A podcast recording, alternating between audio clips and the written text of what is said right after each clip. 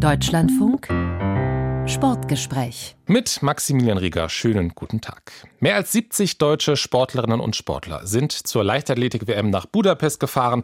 Alle kommen sie zurück ohne Medaille. Die schlechteste WM-Bilanz aller Zeiten. Bei der Schwimm-WM gibt es in diesem Jahr in den Beckenwettbewerben auch nur eine Bronzemedaille. Auch das die schlechteste WM-Bilanz aller Zeiten. Und über die WM-Bilanzen der deutschen Fußballerinnen und Fußballer brauchen wir gar nicht sprechen. Der deutsche Spitzensport steckt in der Krise und unter Druck, denn es könnte schon bald weniger Geld geben.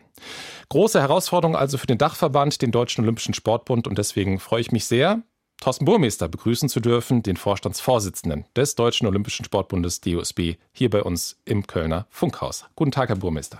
Tag, Herr Rieger. Herr Burmeister, wir zeichnen das Gespräch am Donnerstag auf, ein paar Tage nach der Leichtathletik-WM. Ich habe es gerade schon angesprochen, ohne Medaille ist die zu Ende gegangen. Wie würden Sie den aktuellen Zustand des deutschen Spitzensports generell beschreiben? Also ich kann Ihre Einschätzung äh, nachvollziehen, wenn man äh, die aktuellen Ergebnisse sieht. Aber ich war am Wochenende auch bei der Kanu-Weltmeisterschaft in Duisburg und dort haben wir überragende Erfolge erzielt. Und ich war davor auch bei der Bogenschieß-WM in Berlin. Eine Heimweltmeisterschaft ebenfalls mit hervorragenden Platzierungen, mit Qualifizierung für die Olympischen Spiele. Aber die Bilanz ist sicherlich gemischt. Da haben Sie recht. Warum ist das so? Na, wir kommen, also erstmal vorab, ich glaube, dass unsere Athletinnen und Athleten ihr Bestes geben. Aber es muss zu denken geben, dass wenn sie persönliche Bestleistung oder deutschen Rekord erreichen, wie jetzt in äh, Budapest geschehen, eben von der Weltspitze entfernt sind. Und ich glaube, das hat was zu tun mit äh, Rahmenbedingungen, das hat was zu tun mit der Exzellenz von Trainern, das hat was mit Übergangsmanagement, Gesundheitsmanagement zu tun. Ich glaube, der Leichtathletikverband hat das erkannt und wird daran arbeiten. 2016 hat es eine Leistungssportreform gegeben. Da war eigentlich das Credo mehr Geld für den Sport und dafür dann aber auch bitte mehr Medaillen. Jetzt hat es in den letzten Jahren mehr Geld gegeben, aber die Medaillen hinken zumindest in vielen Kehrtsportarten zum Beispiel hinken hinterher. Ist die Reform gescheitert? Die Reform ist nicht gescheitert, aber wir sind an einen Punkt gekommen, wo wir nachsteuern müssen aus, äh, aus unserer Sicht. Und wir haben einen, einen Grad an Bürokratie erreicht, der uns auch nochmal zum Nachdenken veranlasst hat. Und deswegen habe ich auch im November sozusagen angeregt, dass wir die Rahmenbedingungen deutlich verbessern im deutschen Sport, dass wir ein Sportfördergesetz brauchen und dass wir auch eine unabhängige sportfachliche Agentur brauchen, die sozusagen aus einer kraftvollen Stellung heraus Weichenstellung für den Sport vornehmen kann. Was wäre der Vorteil von dieser Agentur, den es im Moment noch nicht gibt? Sie würde einiges zusammenfügen, was zusammengehört. Fördern und steuern aus einer Hand wir haben im Moment im Bereich von der Mittelvergabe bis zu sieben Beteiligte. Das ist in der Tat ineffizient und da müssen wir wesentlich schneller werden. Ich glaube, wir sind manchmal ein Tanker in der Spitzensportförderung. Wir sind zu langsam, was den Weltstandard angeht. Wir sind zu wenig innovativ. Wir müssen digitaler werden und ich habe es eben angedeutet, wir brauchen auch weniger Bürokratie, mehr Freiheit für die sportfachliche Arbeit und dieses Modell ist gut geeignet, all diese Ziele umzusetzen. Wo Sie gerade die Probleme ansprechen, das ist ja etwas, wenn man da drauf guckt. 2013 hat das Bundesinnenministerium 52 Millionen Euro an die Sportverbände überwiesen. 2022 waren es 95 Millionen Euro. Also es ist deutlich mehr Geld in den Sportapparat geflossen und die Ergebnisse, wenn man sich die anguckt, wenn man das eben unter dem Credo auch beobachtet, dass das 2016, 15 diskutiert wurde, mehr Geld gleich mehr Medaillen.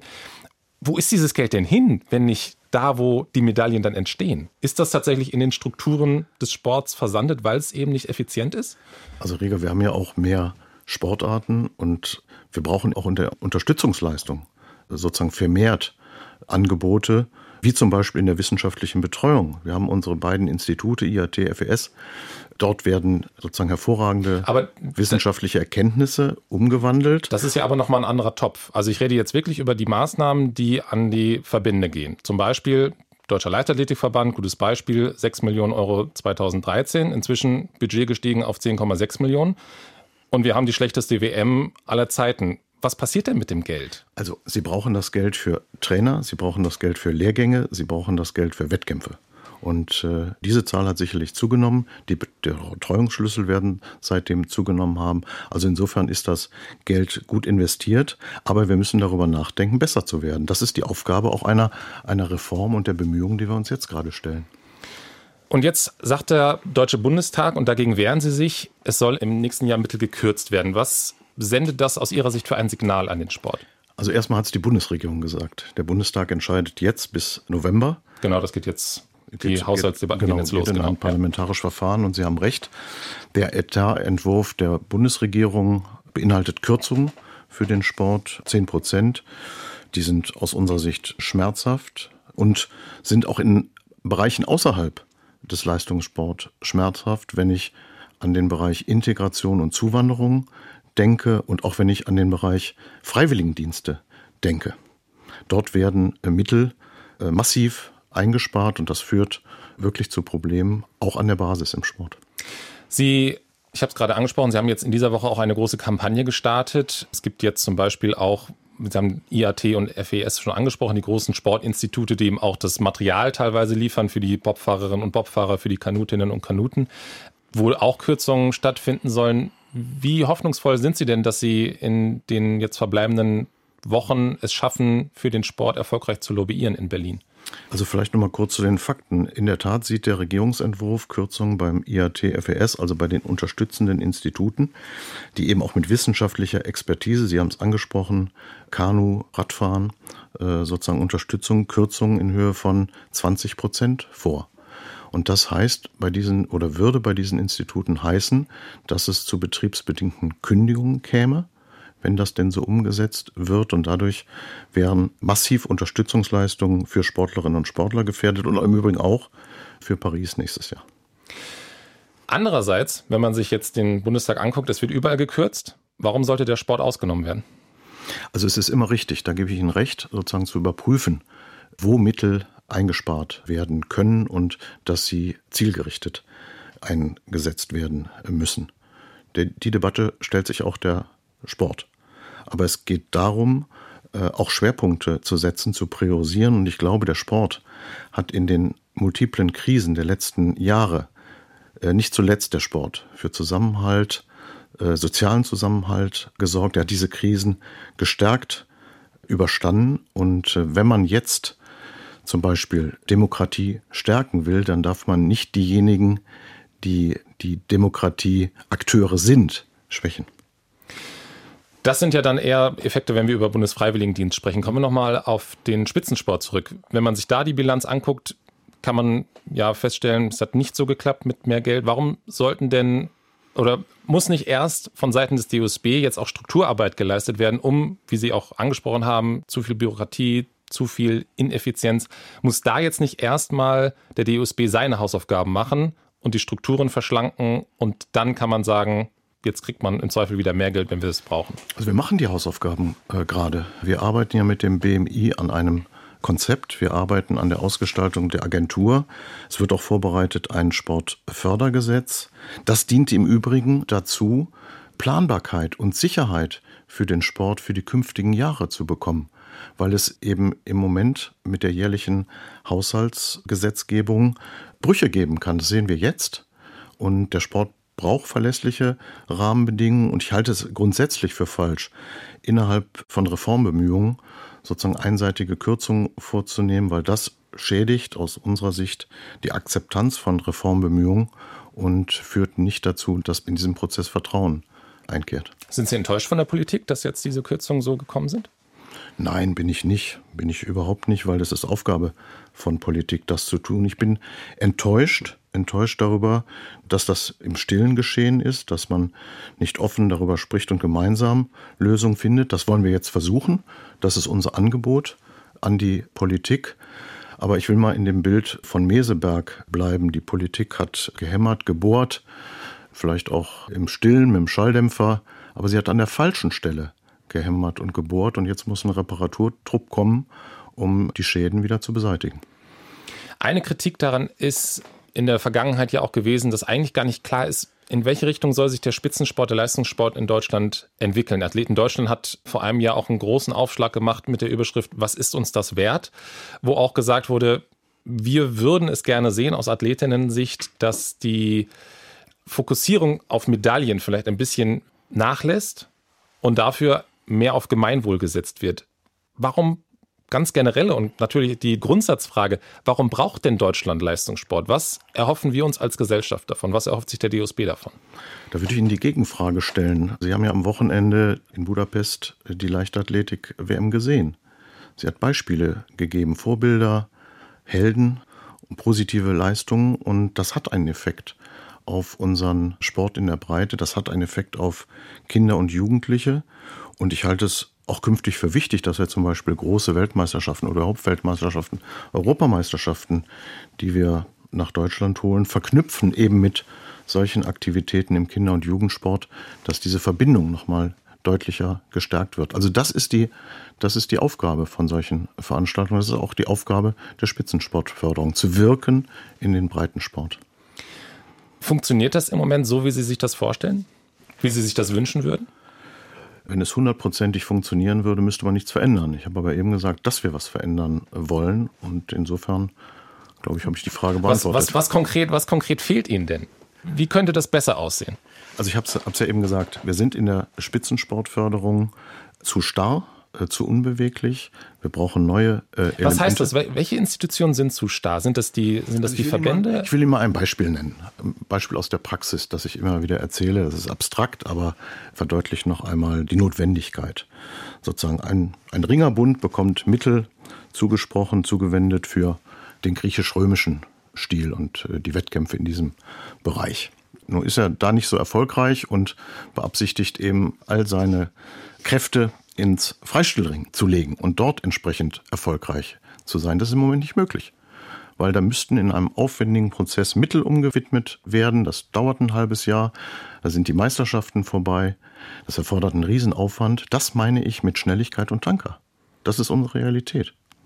Wer kann das ändern? Können das Sie ändern als DOSB? Kann das das BMI ändern? Muss das, muss das irgendwie zusammen passieren? Wir können das nur gemeinsam machen. So ist das ja auch verabredet. BMI, der Sport und auch die Länder haben ja vereinbart, sich einem gemeinsamen Prozess zu unterziehen, gemeinsam nach Optimierungsmöglichkeiten zu suchen.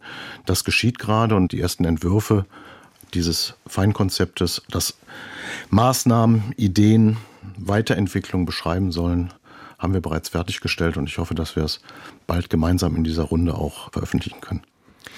Lass uns einmal auf die Athletinnen und Athleten blicken. Wie kann der DUSB so gute Rahmenbedingungen schaffen, dass es da für die Athletinnen und Athleten auch attraktiv ist, eine Leistungssportkarriere zu bestreiten? Weil im Moment, wenn man sich das anguckt, ist es häufig eine prekäre Beschäftigung.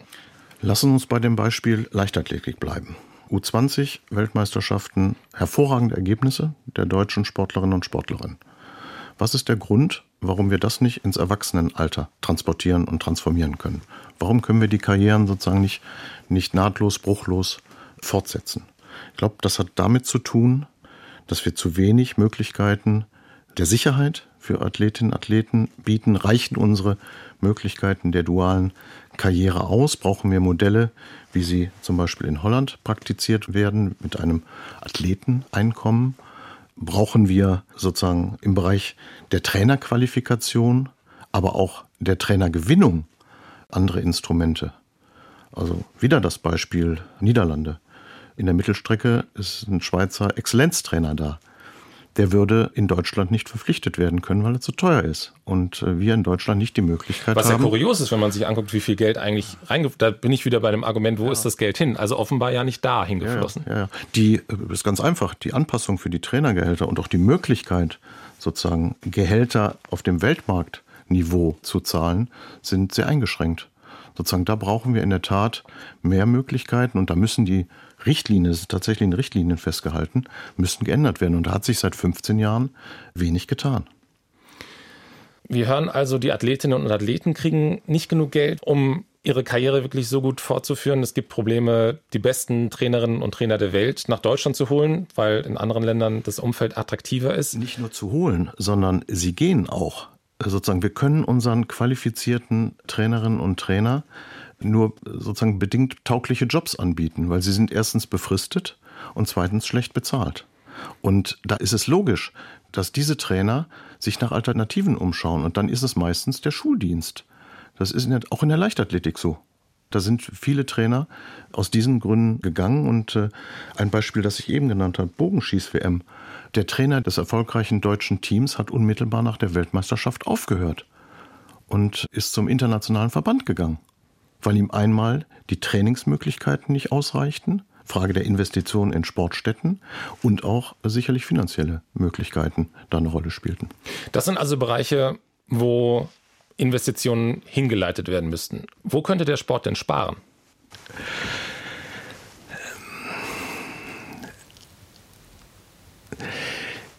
Also es geht, es geht äh, darum, Mittel zielgerichtet, effizient einzusetzen und sie sozusagen zugunsten der Athleten einzusetzen und nicht von vornherein zu sagen, wir müssen sparen, sondern wir müssen zielgerichtet die Mittel einsetzen.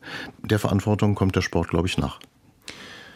Ist das so? Wir haben 2016, als wir darauf geguckt haben, wie viele Olympiastützpunkte es gibt, wie viele Bundesstützpunkte es gibt, da wurde eigentlich gesagt, da muss es eine Zentralisierung geben. Es sind einige Olympiastützpunkte geschlossen worden. Es gab mal 19, jetzt sind es 13.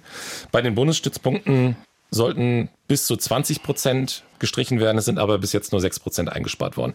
Ist das vielleicht der Punkt oder sind das eben die Strukturen, wo zu viel Geld reingeht in zu viele einzelne kleinere Stützpunkte, anstatt es, um wieder auf die Niederlande zu gucken, es in einigen großen Zentren zu zentralisieren? Braucht es das im deutschen Sport? Also die Frage stellt sich immer. Sozusagen, wie setzt man Mittel effizienter ein? Und dazu gehört auch, dass man überlegt, äh, sozusagen zu konzentrieren. Natürlich ist das auch eine Option und die, äh, diese Gedanken werden natürlich auch in diesem Feinkonzept besprochen. Und ich gehe davon aus, dass wir gemeinsam mit dem, mit dem Bundesinnenministerium, mit den Ländern auch entsprechend über das Thema Stützpunkte sprechen werden. Ob es Aber die Widerstände sind ja immer groß. Also das ist ja ein, manche würden sagen, das ist der Nachteil von Föderalismus, dass eben jede Kommune, jedes Land, in dem solche Olympiastützpunkte sind, natürlich um solche Stützpunkte und Bundesstützpunkte auch kämpfen.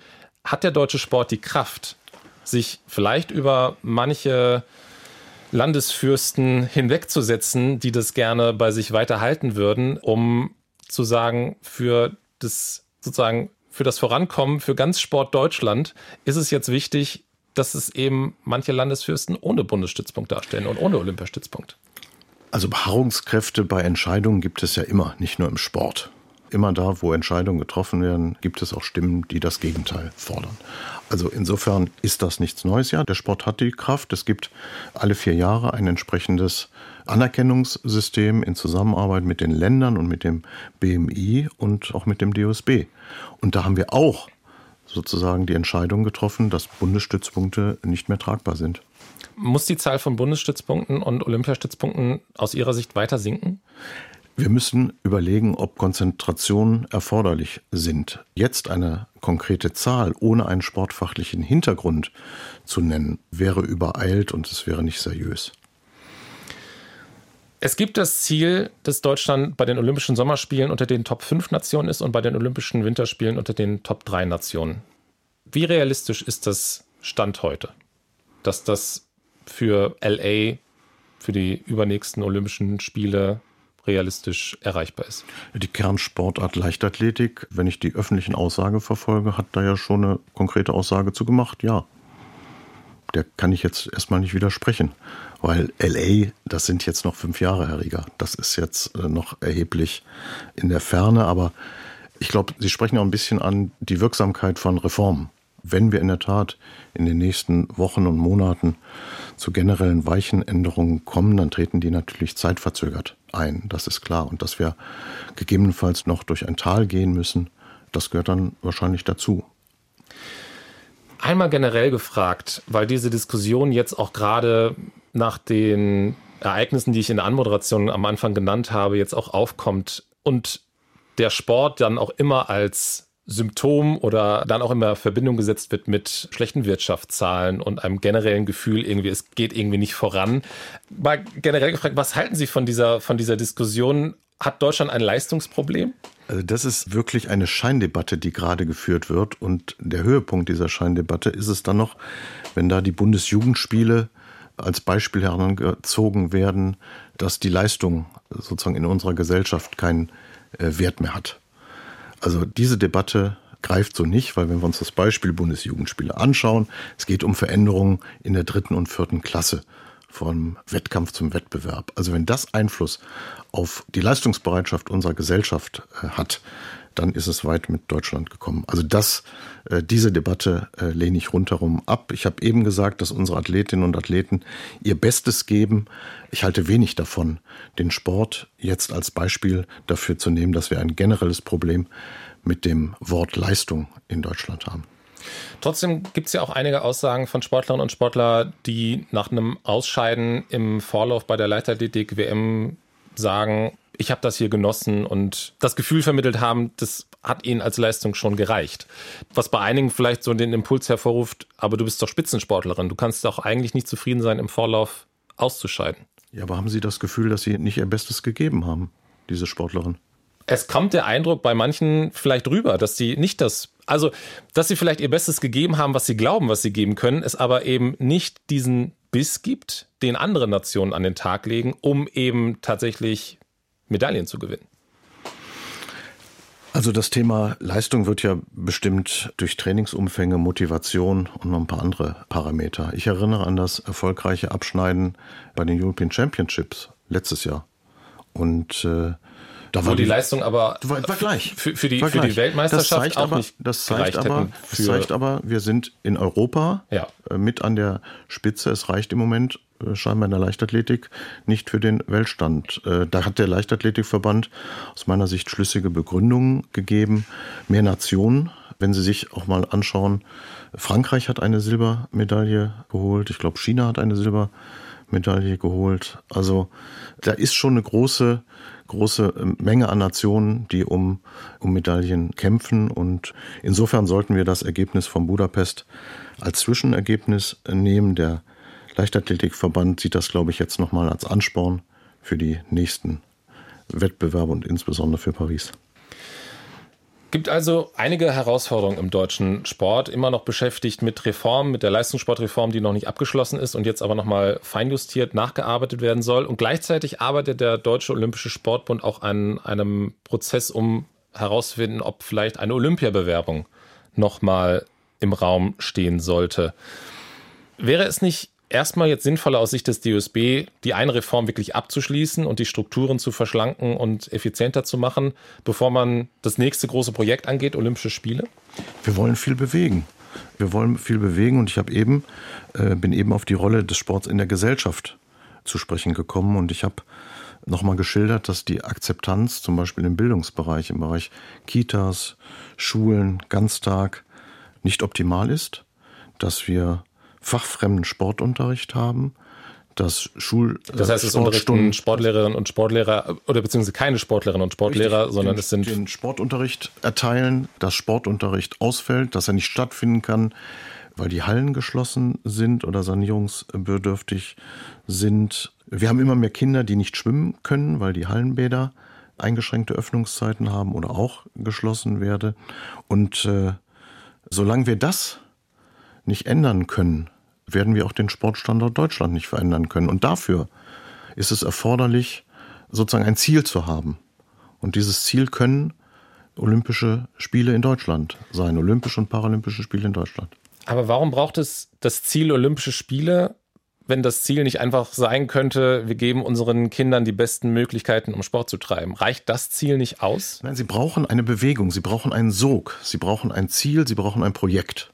Und dieses Projekt sind diese Olympischen Spiele. Wir diskutieren sie gerade mit der Bevölkerung, ob die Ausrichtung von Olympischen und Paralympischen Spielen in Deutschland gesellschaftlich akzeptiert wird, welchen Mehrwert wir brauchen, damit eine Bewerbung in Deutschland erfolgreich ist. Wir haben im Moment sozusagen einen guten Rückhalt. Unsere Zahlen in der Marktforschung sagen, 70 Prozent der Bevölkerung könnten sich mit dem Gedanken anfreuen.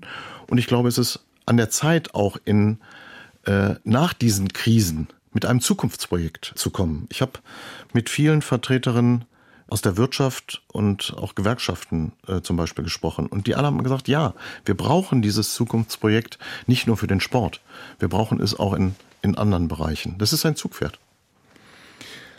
Aber gleichzeitig müsste man dafür mit dem IOC zusammenarbeiten, eine Institution, die in Deutschland aufgrund der diversen Skandale in der Vergangenheit eben keinen guten Leumund hat. Und wir sehen auch wieder in Paris, auch da laufen Korruptionsermittlungen. In Japan gibt es auch Korruptionsermittlungen. Muss man sich unbedingt dann das IOC, also wenn man Olympia möchte, muss man das mit dem IOC machen. Ist es das wert, das dann zu machen, wenn man sich das IOC mit den ganzen Korruptionsmöglichkeiten ins Land holt? Ja, unbedingt. Also Sie haben erstens recht, wenn man es machen muss, natürlich mit dem IOC, weil Sie sind schließlich der Veranstalter. Der Veranstalter. Jetzt kein, wir wären gibt Weg dran vorbei. Wir wären Ausrichter. Also insofern stellen sich da noch nicht mal Alternativen. Wir wollen es ja auch gar nicht, sondern wir wollen es auch natürlich machen. Aber Sie verkennen ein Stück weit das, was sich international schon alles entwickelt hat und verbessert hat und sozusagen auch in der Vergabe Olympischer Spiele an äh, Strukturen geändert hat. Wir haben die entsprechenden Programme des IOC, die Agenda 2020 und 2020 plus 5, die New, New Norm, äh, die sozusagen alle darauf hinarbeiten, dass es Spiele für die Region sind nicht und nicht die Region für Spiele da ist. Also insofern gibt es eine sehr, sehr positive Ansätze auch beim IOC und wir wollen mit einer, mit einer qualitativ guten, überzeugenden Bewerbung in Deutschland, aber auch international äh, einen Rückhalt finden. Sie haben gerade eben die Marktforschung angesprochen, dass es in der Bevölkerung durchaus äh, eine, ich glaube 70 Prozent ist ungefähr das, was in dieser Marktforschung vom DUSB rauskommt. Wenn man sich jetzt die Fachtalks anguckt, die der DUSB veranstaltet oder auch die Interaktion auf Instagram, Twitter mit dem Social Media Team von der Bewerbung, da ist das noch sehr zurückhaltend. Also die Fachtalks hatten in den meisten Fällen, so wie ich das wahrgenommen habe, weniger als 100 Zuschauerinnen und Zuschauer. Ist das wirklich aus Ihrer Sicht gerade in der Gesellschaft der Diskussionsbedarf über Olympia wirklich vorhanden und auch eine Begeisterungsfähigkeit für Olympia vorhanden? Oder ist das eher in so einer Sportbubble, sage nee, ich jetzt mal? Es gibt eine Begeisterung. Es gibt eine Begeisterung, sich mit dieser Idee auseinanderzusetzen die Idee weiterzutragen. Und wir sind in unserer Roadmap, in unserem Projekt, in einer Phase, wo wir einen nachdenklichen Dialog mit der Bevölkerung gewählt haben, der nicht auf Klickzahlen, auf hohe Beteiligung angelegt ist, sondern auf den qualitativen Dialog. Und den führen wir gerade und hoffen daraus mit weiteren Veranstaltungen Erkenntnisse für das weitere Verfahren zu gewinnen. Und wie ist Ihr Gefühl im Moment? Gut, sehr gut. Woran machen Sie das fest? Was, was gibt Ihnen, was gibt Ihnen Hoffnung? ich habe es eben gesagt, an der, an der Stimmung, die ich merke, an den Gesprächen, die ich führe. Überall ist diese, diese Sehnsucht, wäre zu viel gesagt, aber der Wunsch, der Wunsch, eine Veranstaltung zu haben, die nochmal zusammenführt, die Emotionen weckt, die nochmal Gefühle freisetzt. Sozusagen die European Championships aus München mal vier. Das ist es ja im Grunde genommen. Das ist dann die Dimension von Olympischen und Paralympischen Spielen und die auch einen Wert haben für unsere Gesellschaft.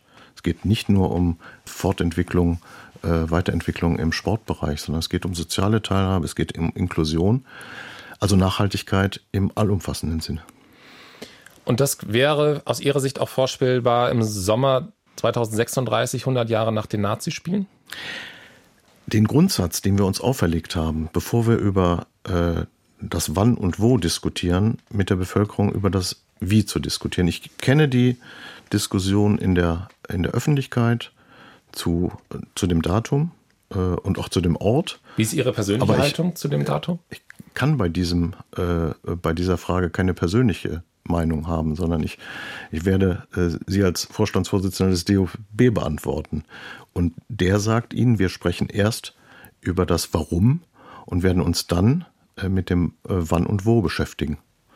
Es ist aber klar, es ist aber klar, dass es im Moment fünf interessierte Regionen gibt. Das ist äh, Hamburg, äh, Berlin, Leipzig, München und Nordrhein-Westfalen. Das sind die Regionen, mit denen wir äh, diskutieren würden. Möchte ich einmal zum Abschluss vom Sportgespräch auf ein äh, Thema kommen, was den internationalen Sport seit ähm, Februar 2022 umtreibt. Das ist der Umgang mit Russland nach der Invasion in der Ukraine. Das IOC empfiehlt inzwischen, dass russische Sportlerinnen und Sportler unter neutraler Flagge antreten dürfen, nicht als Team, aber als einzelne Sportlerinnen und Sportler, wenn sie den Krieg nicht aktiv unterstützen und wenn sie nicht beim Militär oder den Sicherheitsbehörden angestellt sind in Russland oder Belarus. Was halten Sie von dieser Empfehlung? Also Sie haben ein Kriterium noch vergessen. Mannschaftssportarten dürfen auch nicht. Äh, genau, also antreten. Teams, keine Teams, Teams genau, Einzelsportler. Also genau. als Team, ja. aber Mannschaftssportarten äh, dürfen. Und Sie müssen sich natürlich auch an die Doping-Regularien halten. Das gehört natürlich auch genau. dazu. Also ich, wir haben ja als deutscher Sport dazu eine klare Meinung äh, formuliert. Wir haben gesagt, wir können uns das nur vorstellen, sozusagen die Teilnahme von neutralen Athletinnen und Athleten, wenn das unter strikten Bedingungen geschieht. Diese strikten Bedingungen sind formuliert und sie werden von den einzelnen internationalen Weltverbänden umgesetzt. Zugegebenermaßen äh, unterschiedlich in Varianten. Äh, das führt äh, zu, zu Härten mitunter.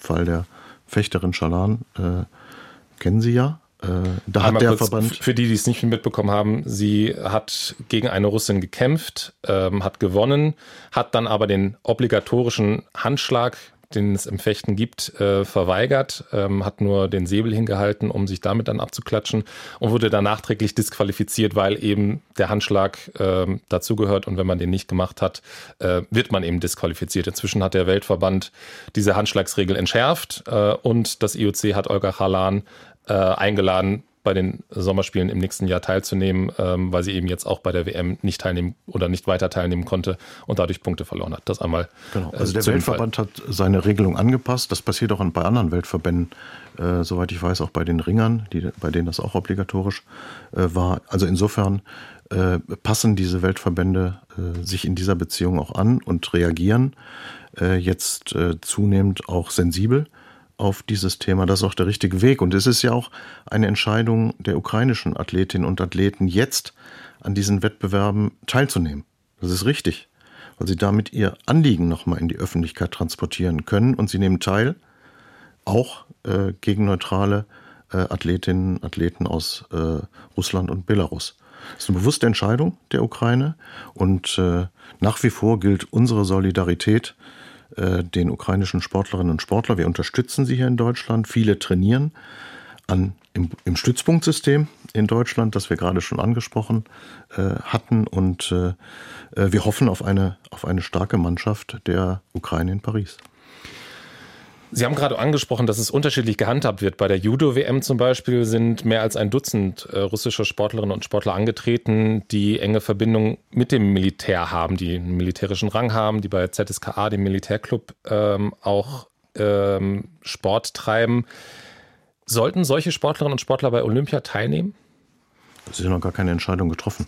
Also das IOC wird ja äh, die Anwendung dieser Empfehlungen evaluieren. Das hat das IOC angekündigt und wird seine Schlüsse daraus ziehen. Ich kenne diese Schlüsse nicht, äh, aber das wird sicherlich natürlich Auswirkungen auf Paris haben, vielleicht auch im Verfahren.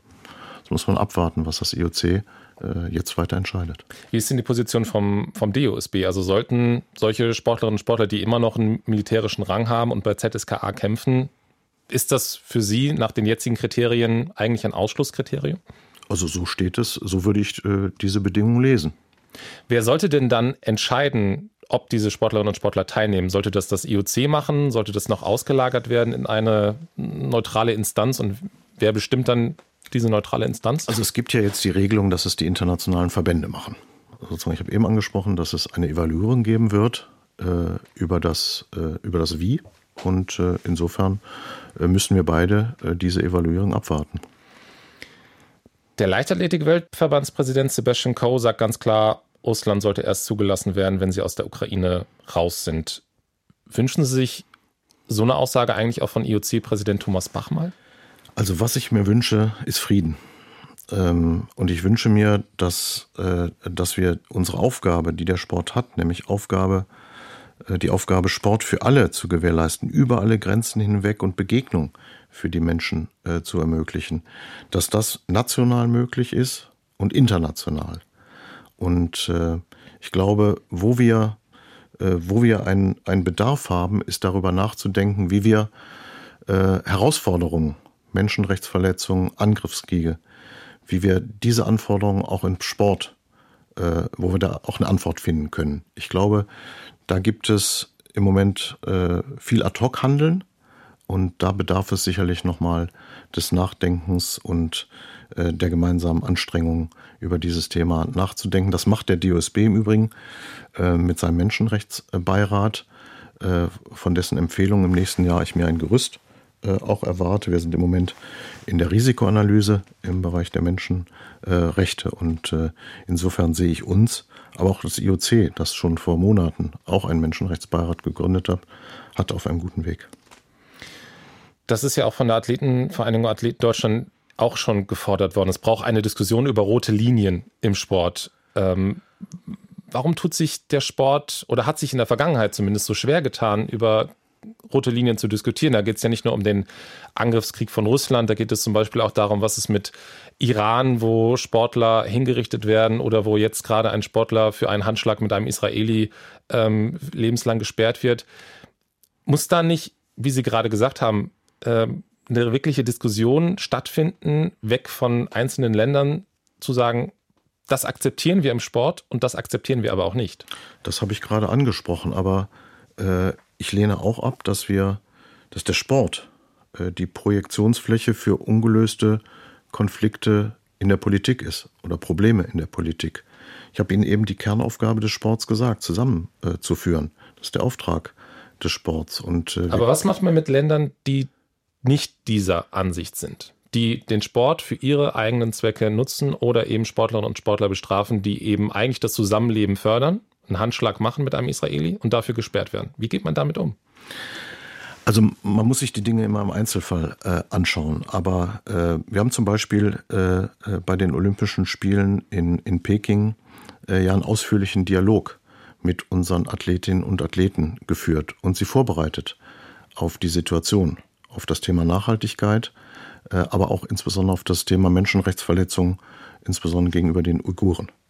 Und äh, unsere Aufgabe als Verband ist es, die Athletinnen und Athleten äh, zu schützen vor diesen Diskussionen, die teilweise auch von außen in sie herangetragen werden. Das Recht auf freie Meinungsäußerung heißt im Übrigen auch das Recht, dass man gegebenenfalls keine Meinung haben muss. Also insofern ist es Aufgabe des Verbandes, sozusagen Flagge zu zeigen und im Vorfeld diese Themen äh, zu besetzen. So sehe ich die Aufgabe des DOSB auch in Zukunft sagt Thorsten Burmeister, der Vorstandsvorsitzende des Deutschen Olympischen Sportbundes hier im Deutschlandfunk Sportgespräch. Vielen Dank, dass Sie sich die Zeit genommen haben und einmal über die ganze Bandbreite an Themen diskutiert haben und gesprochen haben.